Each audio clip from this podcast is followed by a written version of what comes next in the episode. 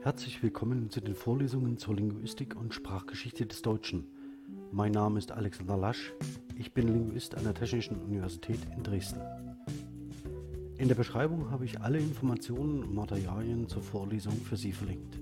Besonders freue ich mich, wenn Sie vom Feedback-Formular Gebrauch machen. Haben Sie dafür im Voraus recht herzlichen Dank. Ja, herzlich willkommen, meine Damen und Herren, liebe Studierende, zur thematisch letzten vollständigen Vorlesung im Kontext Digitalität, Herausforderungen für Gesellschaft und Wissenschaft. Sie werden es schon bemerkt haben, der Input in diesem Semester war wegen der äußeren Umstände etwas kürzer als üblicherweise. Und deswegen habe ich noch längst nicht alle Themen abgeschlossen und behandeln können, die mir eigentlich am Herzen lagen. Und ich würde gern den Wunsch von Ihnen aufgreifen und heute zwei Themen in den Vordergrund stellen, die mit der Nordamerika-Mission der Herrn- oder Brüdergemeinde zu tun haben. Doch bevor ich das tue, würde ich ganz gern einen Schwenk über die Verbindung zwischen quantitativen und qualitativen Analysen ziehen die sich jetzt schon mehrfach hier in der Vorlesung andeutete und damit ein Thema anstoßen, das für uns als TextwissenschaftlerInnen in den nächsten Jahren von großer Bedeutung sein wird. Zunächst möchte ich aber noch mal einen Blick werfen auf diese Übersichtsgrafik, die ich verwendet habe jetzt in den letzten Vorlesungen in diesem Blog, um anzudeuten, an welcher Stelle wir uns jetzt hier bewegen.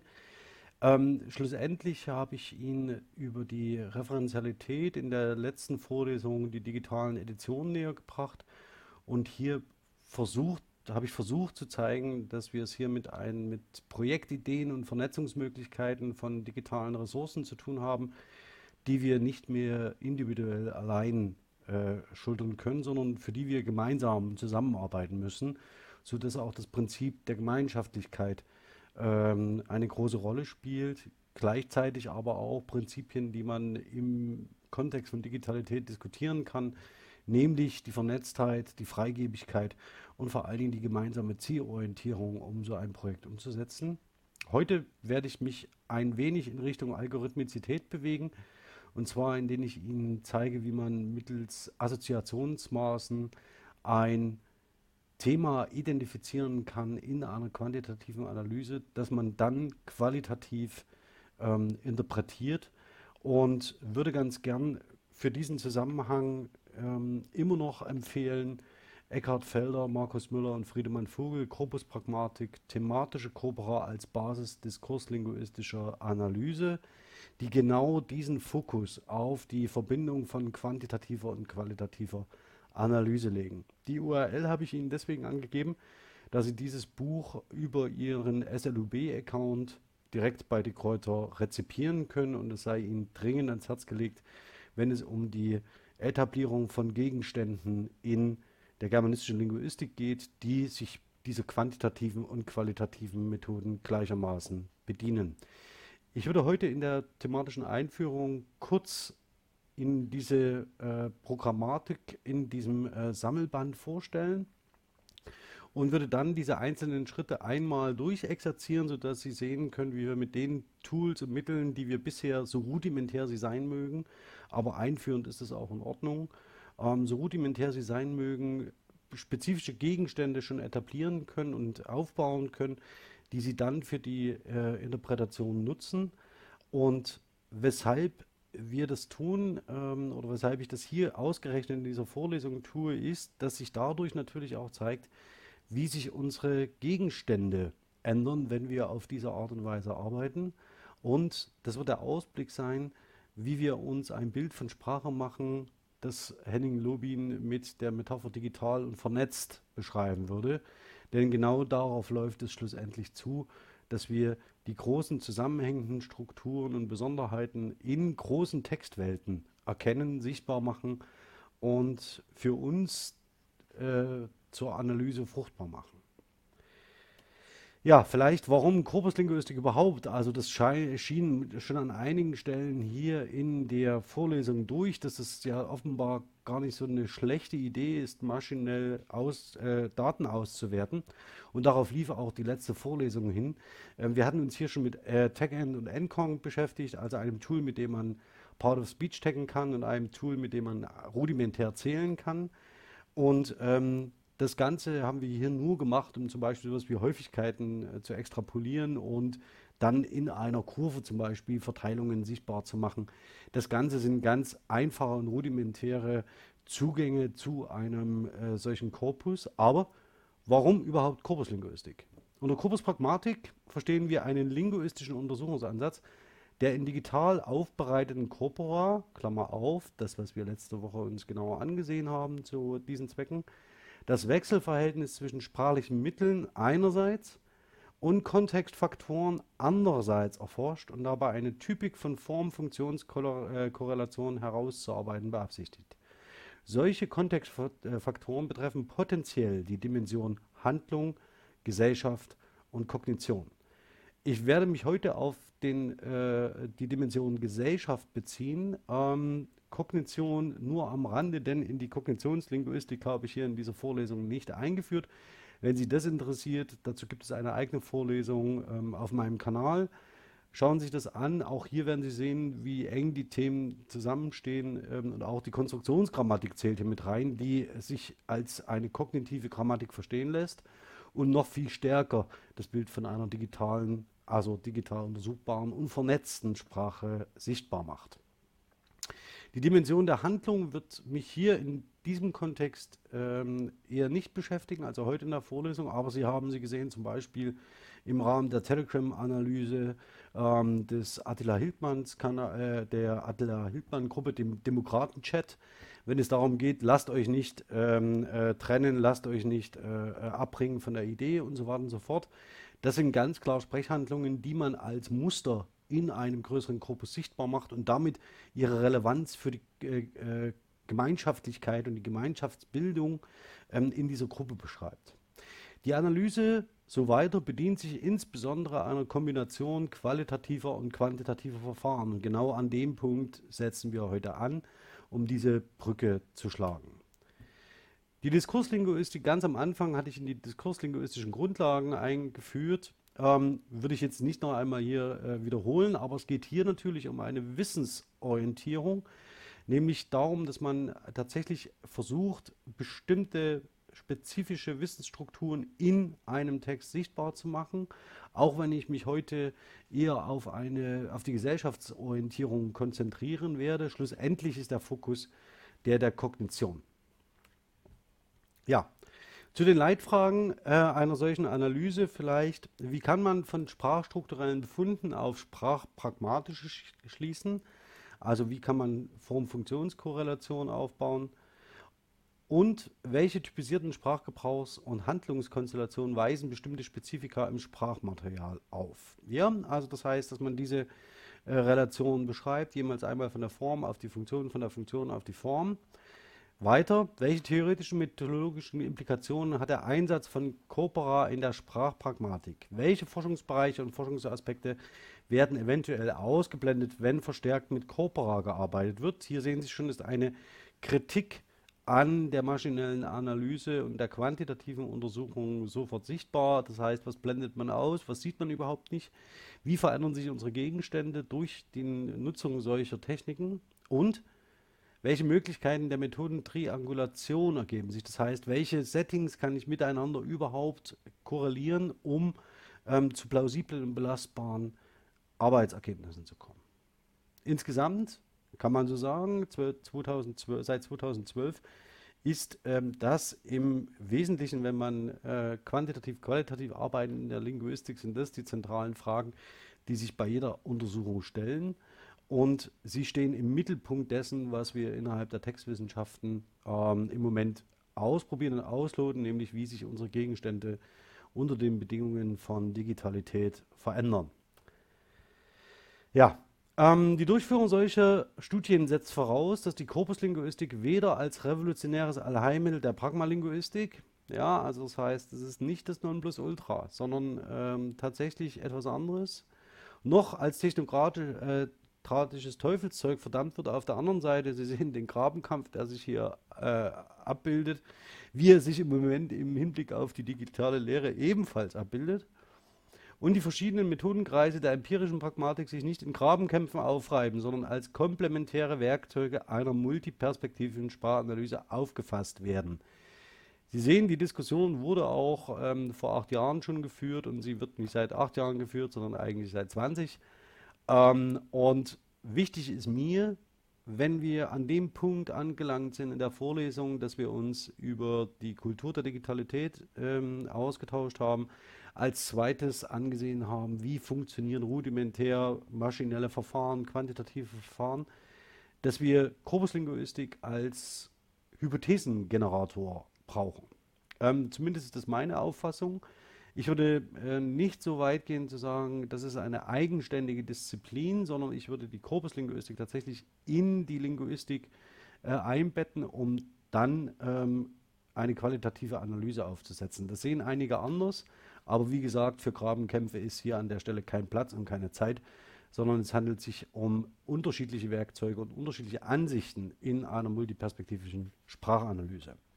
So, ähm, die Tools aus der N-Familie habe ich Ihnen schon gezeigt und ich habe Ihnen auch gezeigt, dass wir äh, uns hier mit dem diskursanalytischen Ansatz, also der heißt, dass wir beobachtend auf Sprachgebräuche achten und vor allen Dingen unterschiedliche ähm, Dispositionen, Diskursregeln, Diskursparameter, Diskursakteurinnen beobachten und versuchen aus ihren Sprachgebräuchen spezifische ähm, Handlungsmuster, äh, Wissensbestandteile, ähm, äh, Wissensordnungen abzuleiten und in eine Interpretation einfließen zu lassen.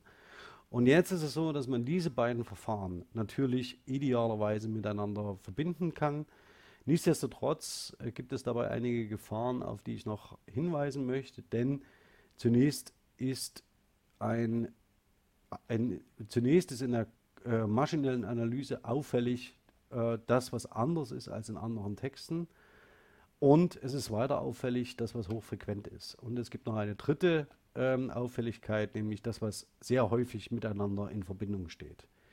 Das Singuläre, das die Ausnahme, das sehr Seltene wird in den meisten Korpusanalysen verdeckt zugunsten dessen, was sich eher in den Mittellagen stark verfestigt und stabilisiert, also feste Mehrworteinheiten.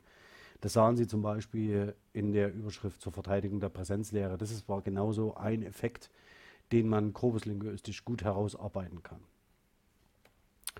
Ja, was macht man im Wesentlichen in der Korpuslinguistik? Ähm, man untersucht Verbindungen von Wörtern, also nicht nur Einzelwörter, so wie wir das ganz am Anfang gemacht haben mit der Wortwolke, erinnern Sie sich, sondern man untersucht mehr, äh, mehrteilige Einheiten, die miteinander in Relation stehen. So zum Beispiel Phonem-Kombination, äh, Graphem-Kombination, Morphem-Kombination lexikalische Tokens, lexikalische Types. Hier wird es für uns dann langsam interessant. Das hatte ich Ihnen ganz am Anfang gesagt. Also die Ebene der lexikalischen Types ist eigentlich die, die Sie mindestens erreichen sollten, wenn Sie sich mit ähm, Bedeutungsanalysen auf Wortebene auseinandersetzen. Wir können mit Wortarten, äh, also Part of Speech, arbeiten oder wir können Phrasen taggen. Und alle diese Elemente, also das heißt diese mehrteiligen N-Gramme, also Bigramme für zwei Worteinheiten, Trigramme für drei Worteinheiten, können wir ähm, in der Analyse ermitteln und dann miteinander in Relation setzen. Interessant wird es dann, wenn Sie diese N-Gramme bilden aus Einheiten von unter unterschiedlicher Ebene, unterschiedlicher Systematik, also beispielsweise äh, Wortartenannotation und lexikalische Types miteinander kombinieren, sich zum Beispiel fragen, welche äh, Einheiten treten häufig mit dem Verb sein auf. Gut, schauen wir mal, was das im Hinblick auf unser ähm, Untersuchungsgegenstand bedeutet. Sie hatten sich entschieden, einmal für die Konzeptualisierung des weißen Mannes oder äh, genau des weißen Mannes und zum anderen für ein kulturelles Artefakt äh, der Native Americans. Und ich vers werde versuchen, ähm, für Sie live diese Elemente in einer Gruppe von Texten zu ermitteln. Und zwar wähle ich dafür aus die schon angesprochenen Arbeiten von Georg Heinrich Loskiel, Geschichte der Mission der evangelischen Brüder unter den Indianern Nordamerikas. Äh, Indianer deswegen hier mit Asterisk, weil er sich äh, zumindest ähm, in der Eigendarstellung der Native Americans hier um einen diskriminierenden Begriff ähm, handelt. Ähm, und daneben, dagegen würde ich gerne stellen, die drei Publikationen von Abraham Steiner, das ist auch wiederum kein sehr großes Korpus, Bemerkungen, die Nation der Cherokee, Indianer in Nordamerika betreffend, vornehmlich in Bezug auf die Missionsanstalten in ihrem Lande überhaupt und in Sonderheit auf den Missionsposten der Brüder in Spring Place. Ähm, daneben einen weiteren Bericht ähm, mit, einem, äh, äh, mit einem Besuch. Es sei nur erwähnt, dass in diesem Bericht dieses Besuchs ein gewisser John Heckewelder erwähnt wird. Und John Heckewelder hat die Missionsnachrichten und Missionsberichte der Herrnhuter zusammengetragen und in, einem, äh, in einer eigenen Publikation veröffentlicht, äh, primär auf Englisch. Und diese Publikation wird die Vorlage für John Coopers Lederstrumpf-Trilogie. Das heißt, dass auch das Wissen, das wir über Nordamerika und die nordamerikanischen, äh, also die, die äh, äh, Native Americans haben, ganz wesentlich ähm, auch aus herrnhutischen Quellen stammt. Und unser europäisches äh, Indianerbild, in Anführungszeichen, ähm, dürfte da keine Ausnahme machen. Darüber wissen wir aber im Moment noch zu wenig. Ja, beginnen würde ich ganz gern, indem ich die beiden Texte, mit denen ich jetzt arbeiten möchte, Ihnen zunächst einmal zeige. Das sind zum einen Loskiels Geschichte der Nordamerika-Mission und zum zweiten Steiner hier in der Textfassung, in der Sie sie auch lesen können. Ähm, nichtsdestotrotz würde ich ganz gern äh, hier mit einer geteckten Version mit Ihnen arbeiten und dazu brauche ich zunächst erstmal TagEnd und würde die beiden betreffenden Texte, die hier in einer ähm, einfachen Version vorliegen, äh, einmal vertikal taggen, um ein, eine Lemmatisierung zu erreichen und um ähm, eine grammatische Annotation herzustellen. Wobei mir es heute ehrlicherweise tatsächlich nur auf die Lemmatisierung dieser Daten ankommen wird. Das wird jetzt eine Weile dauern, bis die Daten durchgetaggt sind und bis wir sie dann in Endcog weiterverarbeiten können. Der Hintergrund, weshalb man mit auf diese Art und Weise diese Daten miteinander kombinieren sollte, das werde ich Ihnen heute auch zeigen, ist im Wesentlichen, dass ich Ihnen zum Ausblick eine Möglichkeit zeigen möchte, wie Sie Texte miteinander relationieren können das ist auf eine sehr einfache Art und Weise möglich, indem Sie sogenannte Chi-Quadratwerte errechnen. Ähm, ich würde heute nicht in die Statistik einführen, sondern würde Ihnen ganz kurz erläutern, was sich dahinter verbirgt. Ähm, das ist eine einfache Dreisatzrechnung, die mit äh, äh, äh, beobachteten und erwarteten Werten auskommt und dann äh, sich oder der Frage nachgeht, ob alle sprachlichen Entitäten in einem Text normal verteilt sind, indem man zwei Textkorpora miteinander vergleicht, in denen die Normalverteilung die Grundannahme darstellt und wenn eine bestimmte Einheit häufiger vorkommt als erwartet, dann misst man ein sogenanntes äh, äh, Maß, Wahrscheinlichkeitsmaß dafür, wie wahrscheinlich eine zufällige Verteilung in diesem Text ist. Und diese Verteilung wäre dann überzufällig. Das heißt, es kommt eine bestimmte Einheit kommt entsprechend häufiger oder seltener vor als in einem anderen Text. Und das würde ich Ihnen heute zumindest zum Einstieg kurz zeigen, damit äh, Sie davon eine Idee bekommen, eine Idee haben und dann mit, wenn Sie entsprechendes Interesse haben, ähm, die ganze das weiterverfolgen und an eigenem Material ausprobieren können. Das wird heute der Fokus sein. Ich lade jetzt mal diese beiden Dateien, also diese äh, beiden, obwohl, nein, äh, nur, ich lade erstmal die nicht getagte Datei von Loskiel ähm, um Ihnen zu zeigen, wie Sie mit diesen getagten, nicht getagten Dateien arbeiten können in NCONG. Auch hier ist es schon so, dass wir ein hervorragendes Findewerkzeug haben, ähm, das man äh, einsetzen kann, um spezifische Phänomene zu sehen. Sie sehen ähm, äh, ein Item, das relativ häufig in diesen nicht lemmatisierten, ähm, äh, in dieser nicht lemmatisierten Datei vorkommt, ist zweifelsohne Indianer. Dann sehen Sie eine ganze Menge Präpositionen, Artikel, gebeugte Verbformen und so weiter, die nicht, ähm, wo Sie nicht die Types erfasst haben, sondern die Tokens. Ähm, deswegen sehen Sie auch hier zum Beispiel den Plural ähm, der Indianer äh, im Akkusativ. Hier interessant die Irokesen, also falls Sie sich dafür interessieren.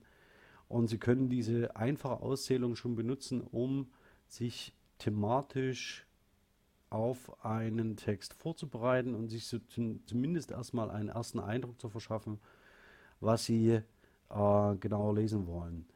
Ähm, Gnadenhütten werde ich heute nicht drauf eingehen. Sie sehen das hier, das hier mit 90, ähm, mit einer Frequenz von 90 relativ häufig. Das ist ein Ort in Nordamerika oder das sind mehrere Orte, muss man sagen, ähm, die in verschiedenen äh, Massakern äh, heimgesucht werden. Ähm, und schauen Sie, wenn Sie möchten, einmal in der Wikipedia nach dem sogenannten Gnadenhüttenmassaker, ähm, das äh, um die Zeit, in der diese Texte platziert sind, äh, sich ereignet und auf denjenigen, die sich aufmachen, Europ äh, die äh, Vereinigten Staaten aus der Taufe zu heben, kein gutes Licht wirft. Ähm, daneben sehen Sie Aspekte, die natürlich in der indianischen Kultur eine Rolle spielen. Die Jagd beispielsweise ähm, und breite Teile des Textes sind miteinander ähm, so äh, verbunden, dass man tatsächlich davon ausgehen muss, dass äh, ähm,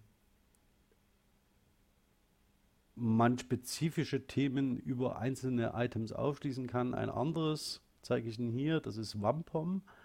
Wampum ist eine Flussmuschel und die indianische Kultur kennt ähm, Gürtel, die aus diesen Muscheln geknüpft sind und ähm, diese werden als äh, Belt of Wampum oder String of Wampum bezeichnet.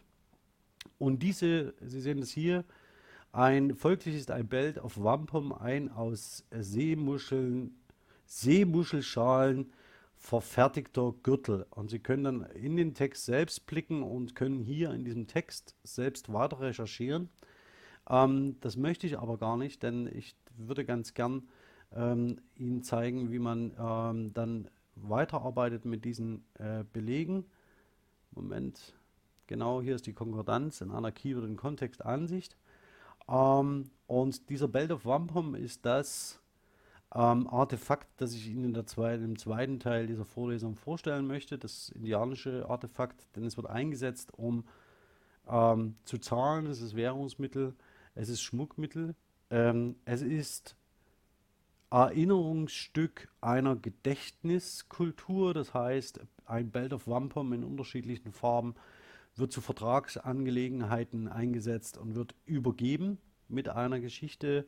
Und jetzt zeige ich Ihnen das eins. Ähm, äh, an einer Geschichte, auf die wir nachher noch eingehen werden. Ähm, und zwar ab dieser Position, diese Stringe und Belte auf Wampum dienen den Indianern auch als Mittel, sie an wesentliche Verträge zu erinnern, die sie mit benachbarten Indianerstämmen oder mit den weißen Leuten geschlossen haben. Und sie beziehen sich darauf und so weiter und so fort. Das zeige ich Ihnen nachher. Merken Sie sich nur diese Stelle und ich kopiere sie Ihnen jetzt einmal heraus. Denn das ist das Unglaublichste, was wir an Artefakten aus äh, dem Loskiel herausziehen können.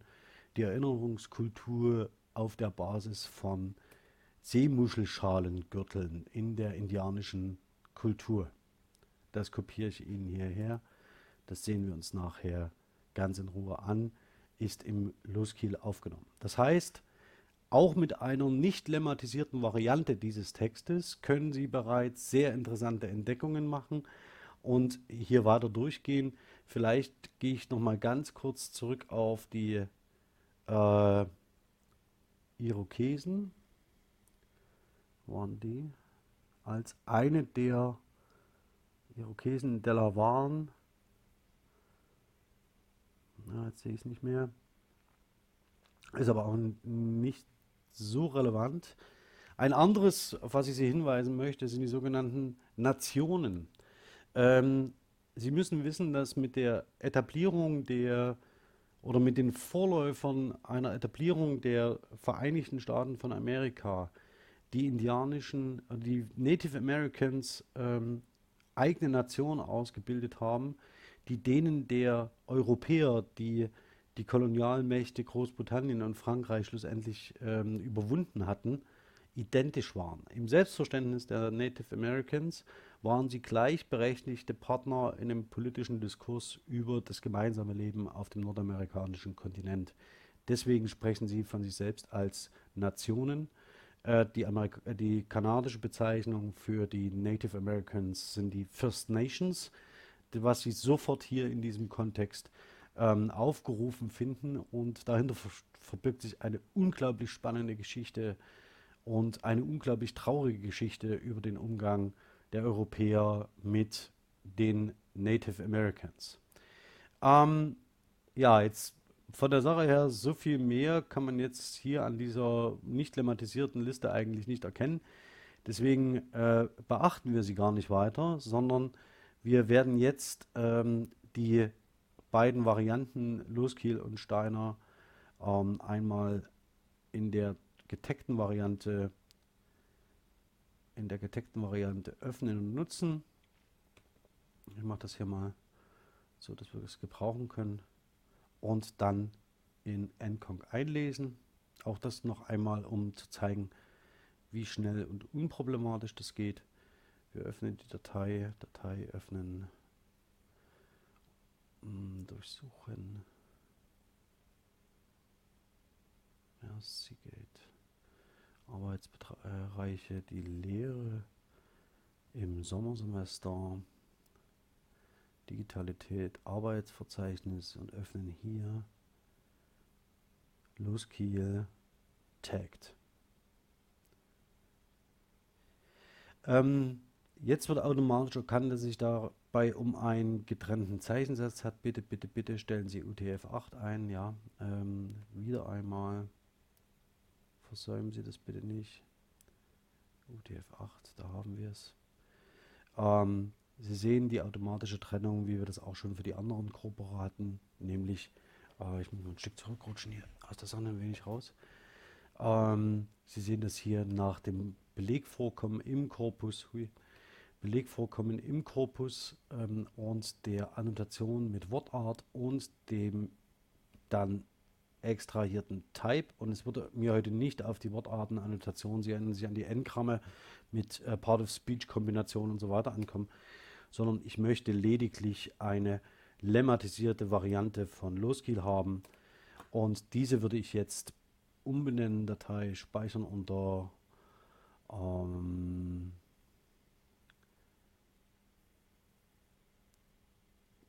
genau an dieser Stelle und würde sie als Textdatei abspeichern. Unser DH Loskiel lemmatisiert und jetzt einmal mit Ihnen einen Blick werfen in die Datei. Dazu muss ich schnell den nicht lemmatisierten Loskiel schließen. Open File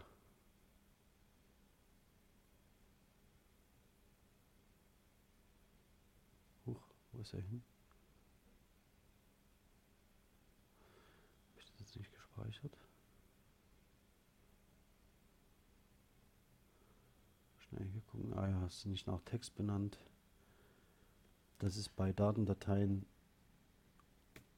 im Übrigen aber sehr dankbar, weil man tatsächlich sie einfach umbenennen kann. Öffnen Sie, lassen zählen, und haben jetzt hier die Wortliste für den lemmatisierten Steiner. Und Sie sehen schon, dass sich hier natürlich die Belegzahlen ganz anders entwickeln. Also äh, Indianer sehr viel weiter oben in der Liste. Ähm, und wenn wir weiter die Ergebnisse durchgehen, äh, sehen Sie, dass wir hier natürlich, hier haben wir den, die Irokesen, ähm, wiederum als eine der Nationen, die Gemeine, die Leute, das Herz. Und hier etwas, was ich Ihnen jetzt schon mal ganz kurz zeigen möchte, die weißen Leute. Ja, also das heißt, da werden wir äh, darauf kommen, das ist die Konzeptualisierung der Europäer, das ist das zweite Thema, mit dem wir uns hier beschäftigen. Also Gnadenhütten wiederum, die Europäer. Ähm, zeige ich Ihnen hier mal jetzt im lemmatisierten Korpus natürlich nicht ähm, so gut zu lesen, aber Sie sehen schon hier, ich zeige Ihnen nochmal das, hier die, die Moralität äh, der Europäer und so weiter. Ähm, das Ganze kommt nicht ganz so ähm, positiv äh, durch diesen Text hindurch, ähm, wie man es erwarten würde. Das heißt, die herrnhutischen Missionare haben ein sehr konkretes Bild derjenigen, die sich aufmachen, das Land zu erobern. Ähm, ja, aber darauf werde ich später eingehen, worauf es mir jetzt ankommt, dass ich Ihnen zeigen möchte, welche typischen Muster auftreten. Das heißt, welche Cluster und Engramme man aus diesem lemmatisierten Korpus bilden kann. Wir fangen mal an mit einem Bigramm, also einer festen Zweiworteinheit und stellen diese mal in den äh, äh, lassen diese mal ermitteln aus dem Loskiel mit 100.000 Token. Das ist ein sehr kleines äh, Korpus. Und Sie sehen schon, dass Sie mit diesen Mitteln irgendwann an Ihr Limit kommen werden, wenn Sie äh, mit größeren Files arbeiten, dass Endconc dafür nicht mehr das richtige Tool ist. Das heißt, wenn Sie über eine Million, zwei Millionen Token hinausgehen, äh, werden Sie sich andere Tools suchen müssen, mit denen Sie arbeiten können. Gut, ähm, hier sehen Sie jetzt eine zwei Wort, also eine Liste mit Bigrammen, wie sie typischerweise in Loski verwendet wird. Und darauf wird es mir ankommen, im zweiten, äh, das wird der zweite Fokus sein, die weißen Leute. Ähm, die weißen Leute, die Loskiel als solche bezeichnet, betreffen immer, immer diejenigen, die aus Europa nachkommen, ja, und die tatsächlich in der neuen Welt äh, permanent in Konflikt mit den Native Americans äh, treten. Und äh, hier sehr, sehr häufig ähm, nur in kriegerischen äh, Situationen äh, äh, auftauchen, genannt werden und vor allen Dingen ähm, ständig des äh, Vertragsbruchs sich schuldig machen. Ähm, was tatsächlich überraschend ist, ähm, dass die indianischen Stämme oder die Native Americans so stark auf diejenigen, die mit dem Schiff über das Meer kommen, reagieren. Ähm, in ihrer Glaubensvorstellung ist es tatsächlich so, dass ihr der große Geist, also Manitou, äh, der in unterschiedlichen ähm, Varietäten unterschiedlich genannt wird, mit dem Schiff über das Meer kam zu ihnen. Das heißt, ähm, die Europäer genießen einen Vertrauensvorschuss, den sie eigentlich nicht verdient haben. Diese Belege schaue ich mir dann nachher nochmal in Ruhe mit Ihnen an. Ähm, aber wichtig war mir hier, dass man sie in einem Bigramm identifizieren kann, in einem äh, lemmatisierten Korpus, denn so können Sie alle ähm, Flexionsstufen sauber auseinanderhalten. Wir werfen aber nachher nochmal auf dieses ähm, Phänomen einen Blick und ähnlich wie auf den Belt of Wamper. Gut, ähm, jetzt werden wir nochmal ein Trigramm rechnen, ähm, was äh, eine Größenordnung ist, mit der man normalerweise, normalerweise umgeht in einem solchen Korpus. Und ich werde Ihnen dann zeigen, wie man systematisch den, äh, die beiden Texte oder zwei Texte nebeneinander halten kann. Denn diese Schritte werde ich dann mit den Belegdaten von Abraham Steiner auch noch einmal vollziehen, sodass man eine Vergleichbarkeit zwischen diesen beiden Teilgruppera herstellen kann. Dazu werde ich schon einmal den Steiner vorbereiten, äh, den, den Steiner vorbereiten, genau, äh, indem ich ihn hier ebenfalls segmentiere. Ähm, das ist Steiner, nein, Steiner Text, da will ich hin. Ähm, wiederum getrennt. Halt. UTF 8.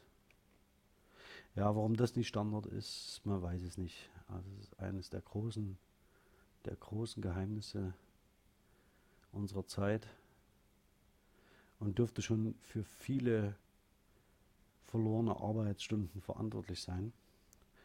Also wir nehmen einfach hier den, den Steiner, ohne dass ich Ihnen das jetzt nochmal erläutere, was ich jetzt mache. Ähm, ohne äh, Ihnen erläutere, was ich jetzt mache, kopiere den Steiner rein, Datei speichern unter.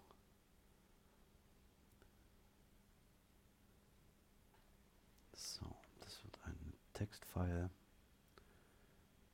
Und zwar der Steiner Lemma Text. Moment. Lemma Text. Und damit ähm, sind wir dann auch mit äh, Tag N durch. Und jetzt sehen Sie hier die Trigramme, die wir in Loskiel ermittelt haben. Äh, Sie sehen schon, die weißen Leute ist eines der Trigramme, die in Loskiel eine ganz zentrale und entscheidende Rolle spielen. Ähm, denn sie sind es, gegen die sich seine Narration faktisch richtet. Sie müssen dazu aber wissen, dass Georg Heinrich Luskiel selbst Deutscher war. Das heißt, ähm, er tritt und die Position, die er hier vertritt, und dafür ist das schon ein erstes Indiz, er bezieht mit dieser Äußerung, mit dieser Formulierung, wenn Sie das aus der Diskurslinguistik herausdenken, ganz klar Position und ähm, er nennt indianische Gruppen, Stämme, Native Americans beim Namen. Ähm, er redet über ihre Orte, über ihre Bräuche, über ihre Praxen und über die weißen Leute, die aus Europa kommen und diese indianische äh, Kultur oder diese Kultur ähm, der Native Americans permanent ähm, bedrohen und auszuradieren suchen. Ähm, das ist sehr bemerkenswert für einen Text von 1789. Äh, wenn Sie sich daran erinnern, was im Moment gerade im Hinblick auf Kant in der Öffentlichkeit diskutiert wird, das heißt die Frage, aus welcher Perspektive er sein Menschenbild entwickelt hat. Und wenn man sich dann die Dialektik der Aufklärung äh, von Adorno genauer anschaut, äh, der genau dieses spezifische Subjekt der äh, kritischen äh, Aufklärung und der Vernunftorientierung ansieht, ähm, ist es genau diese Perspektive, die hier eingenommen wird, ähm, nämlich die der Solidarisierung mit den Unterlegenen. Klar ist das natürlich auch theologisch motiviert und die ja, hannoversche Gemeinschaft verfolgt selber natürlich Ziele. Ähm, allerdings ist diese Positionierung an dieser Stelle äußerst bemerkenswert. Wir werden darauf noch einmal zurückkommen. Ähm, jetzt nehmen wir noch, äh, speichern wir mal diese Ergebnisse ab, äh, nämlich diese Trigramme. Und ich würde Ihnen gerne noch zeigen, wie man diese dann in Relation zu ähm, wie man diese dann in Relation zu, ähm, zu einem anderen Text setzt. So.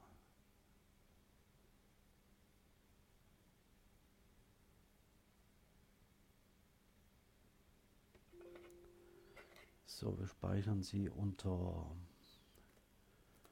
DH Loskiel Loskiel Trigramm und schließen Sie.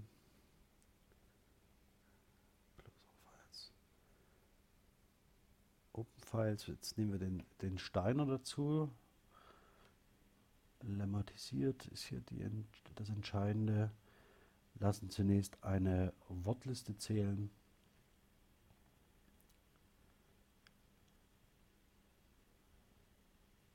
Ja, ermitteln dann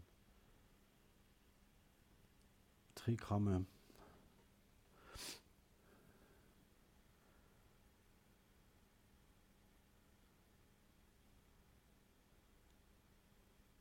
Und rechnen dann mit diesen weiter. Das ist das eigentliche Ziel.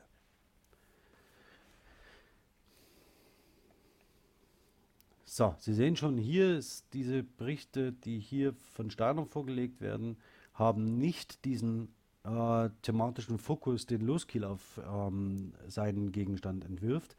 Das liegt zum einen daran, dass es sich dabei um eine andere Textsorte handelt, zum anderen aber, dass ähm, Steiner einen anderen Fokus hat als äh, Loskiel, nämlich auf die Auseinandersetzung, vor allem die Bewegung unter den ähm, unter den äh, äh, First Nations oder Native Americans.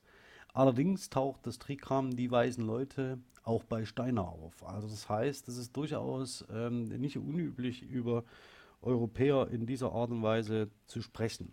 Okay, ähm, gehen wir mal weiter in, speichern wir das kurz ab.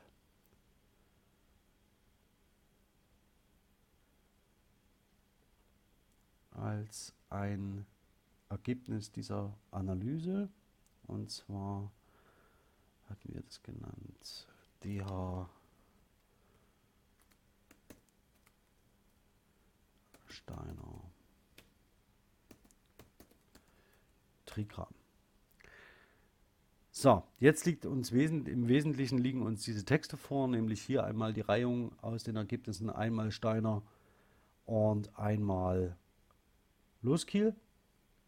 Und diese beiden Ergebnisse setzen wir jetzt ineinander, miteinander in Relation und arbeiten mit einem ganz einfachen statistischen Maß an dieser Stelle. Loskiel stirbt hier gerade, weil das Pfeil zu groß ist, nämlich mit einer sogenannten Chi-Quadrat-Analyse. Ja, um Sie nicht zu lange mit den Zwischenschritten aufzuhalten, habe ich jetzt die beiden Trigramme einmal für Steiner und einmal für Loskiel hier bereits in diese Übersicht gebracht. Und zwar handelt es sich so bei äh, um eine Frequenzübersicht. Hier sehen Sie äh, Steiner und hier, äh, hier sehen Sie Steiner und hier sehen Sie Loskiel. Und alle Trigramme sind hier einzeln geführt nacheinander. Und jetzt rechnet man, in welcher Relation diese Trigramme in den Daten miteinander stehen. Und das zeige ich Ihnen nur im Überblick, denn dafür ist hier in einer Vorlesung viel zu wenig Zeit und viel zu wenig Raum. Das ist eine ganz einfache statistische Untersuchung, wie ich das vorhin schon erläuterte, über den Chi-Quadratwert. Es ist eine Dreisatzrechnung mit beobachteten und erwarteten Werten. Wenn Sie sich dafür interessieren, darf ich Sie herzlich einladen, eines der Seminare zur äh, maschinellen Analyse zu äh, belegen oder sich ähm, mit dem TextLab in Verbindung zu setzen und dort einen der Workshops äh, zum maschinellen Arbeiten zu besuchen, um hinter das System zu steigen und was man vor allen Dingen damit zeigen kann kurz, ganz kurz. Die beiden Texte werden aufgrund ihrer Korpusgröße miteinander verrechnet und es wird ein sogenannter Chi-Quadratwert ausgegeben und dieser Chi-Quadratwert gibt einen Wahrscheinlichkeitswert an, wie hoch bei einem bestimmten Grenzwert und bei einem äh, bestimmten äh, äh, Freiheitsgrad äh, die Wahrscheinlichkeit ist, dass eine bestimmte Entität im Korpus zufällig oder überzufällig häufig oder weniger als ähm, äh, normal verteilt vorkommt. Und das kann, kann man sich natürlich auch in einem sehr, sehr schönen, in einer sehr schönen tabellarischen Übersicht ähm, anzeigen lassen. Ähm, vielleicht nur so viel hier, wenn ein Wert über äh, in, bei diesem kritischen äh, Wert und bei diesem Freiheitsgrad über 15 liegt, ähm, ist er mit nahezu 100%, wahrscheinlich, 100 Wahrscheinlichkeit in einem bestimmten Korpus überproportional häufig vertreten oder überproportional selten vertreten. Ich ziehe Ihnen das mal ganz kurz auf. Mal sehen, ob das funktioniert. Natürlich nicht ganz so gut, wie ich das gehofft hatte, aber die Tabelle ist auch ein bisschen größer. Das heißt, es braucht alles ein wenig länger. Ähm, wir hatten Steiner gegen Loskill gesetzt. Das ist wichtig für die äh, Interpretation der Daten. Sie müssen wissen, dass eine Überschrift, die hätte man entfernen können in Steinern, ähm, äh, tatsächlich als Kolumnentitel durchgereicht wird und die heißt Unter den Indianern. Jetzt ist es tatsächlich so, dass dieses Trigramm natürlich überproportional häufig bei Loskiel auftaucht. Und da wir Steiner neben, gegen Loskiel gesetzt haben, ist zwar der Signifikanzwert sehr, sehr hoch. Also das heißt, für Steiner extrem auffällig, allerdings nicht das überproportionale Auftreten, sondern das Fehlen dieses Trigramms, die, denn die Differenz zwischen den beobachteten und erwarteten Werten ähm, äh, ist hier negativ. Das bedeutet, dieses äh, Trigramm hätte bei einer Normalverteilung sehr viel häufiger vorkommen müssen, tut es aber nicht.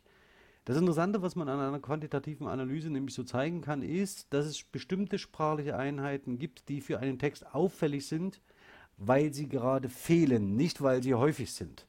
Ähm, und das ist ein Element, das Sie ermitteln können in quantitativen Analysen, dass Sie mit einer sehr sorgfältigen Lektüre auf diese Schnelligkeit hin, in dieser Geschwindigkeit niemals sehen würden. Ähm, ich zeige Ihnen auch die weißen Leute. Äh, die weißen Leute bei einem sehr, sehr niedrigen Signifikanzniveau. Und Sie sehen aber auch, die beobachteten Werte sind äh, also bei 95 Prozent, das würde man eigentlich aus einer seriösen Untersuchung bei dieser Gruppesgröße auslassen.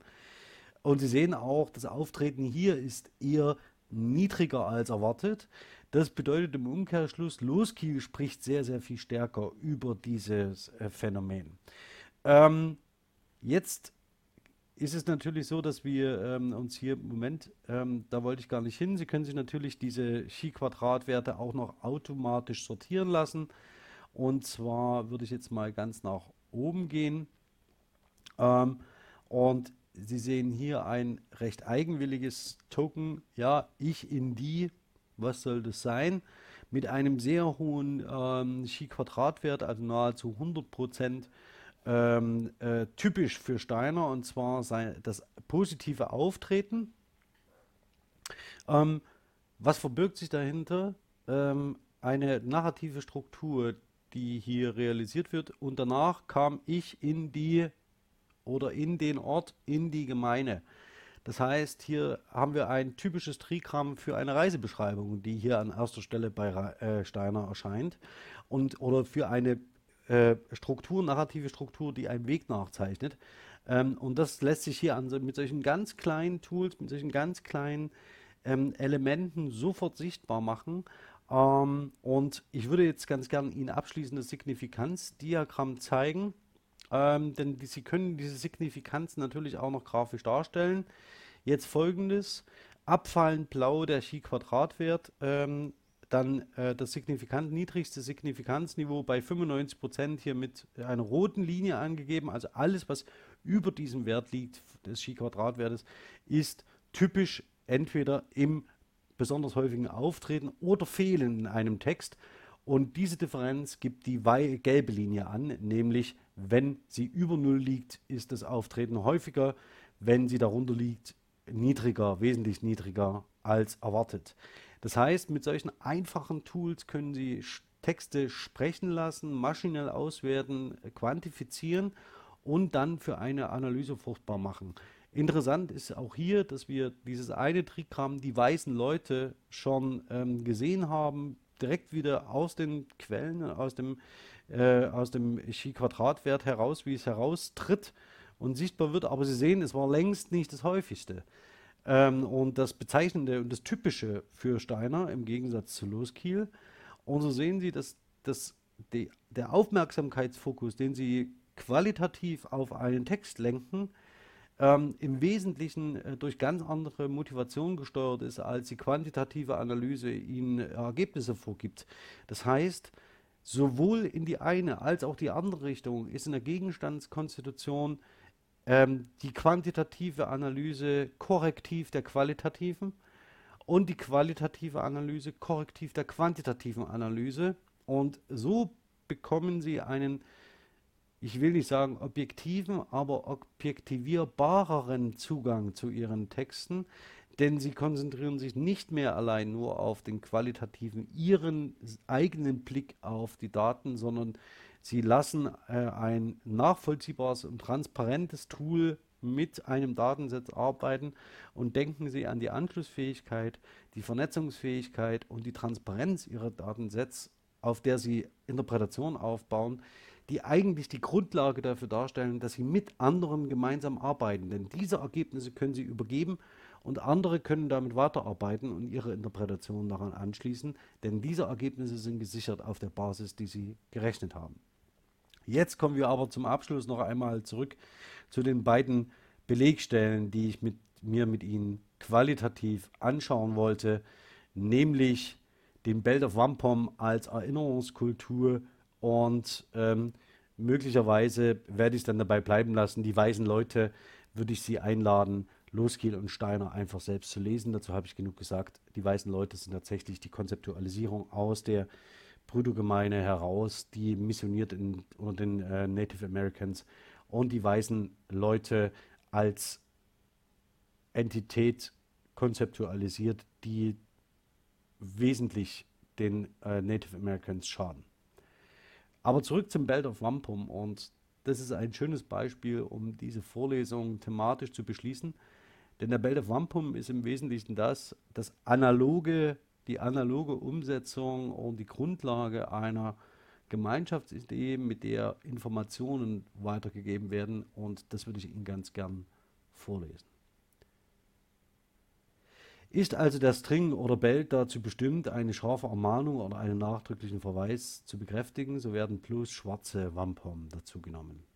Soll eine Nation zum Kriege aufgefordert oder ihr derselbe angekündigt werden, so ist der Belt ebenfalls schwarz, aber mit roter Farbe, die sie die Blutfarbe nennen, bestrichen, und in der Mitte desselben erscheint mit weißen Wampum das Zeichen des Beils. Die Indianerinnen verstehen die Kunst, die Bälte aus dem Wampum gleichsam zusammenzuwirken und mit allerhand Figuren zu zieren, nachdem es ihre Bestimmung erfordert. Denn auch die Figuren müssen mit dem Inhalt des dabei gehaltenen Vortrags übereinstimmend sein. So wie sie aber in einem schwarzen Belt weiße Figuren anbringen, so machen sie auch in der gleichen mit dunkelfarbigem Wampum in die weißen.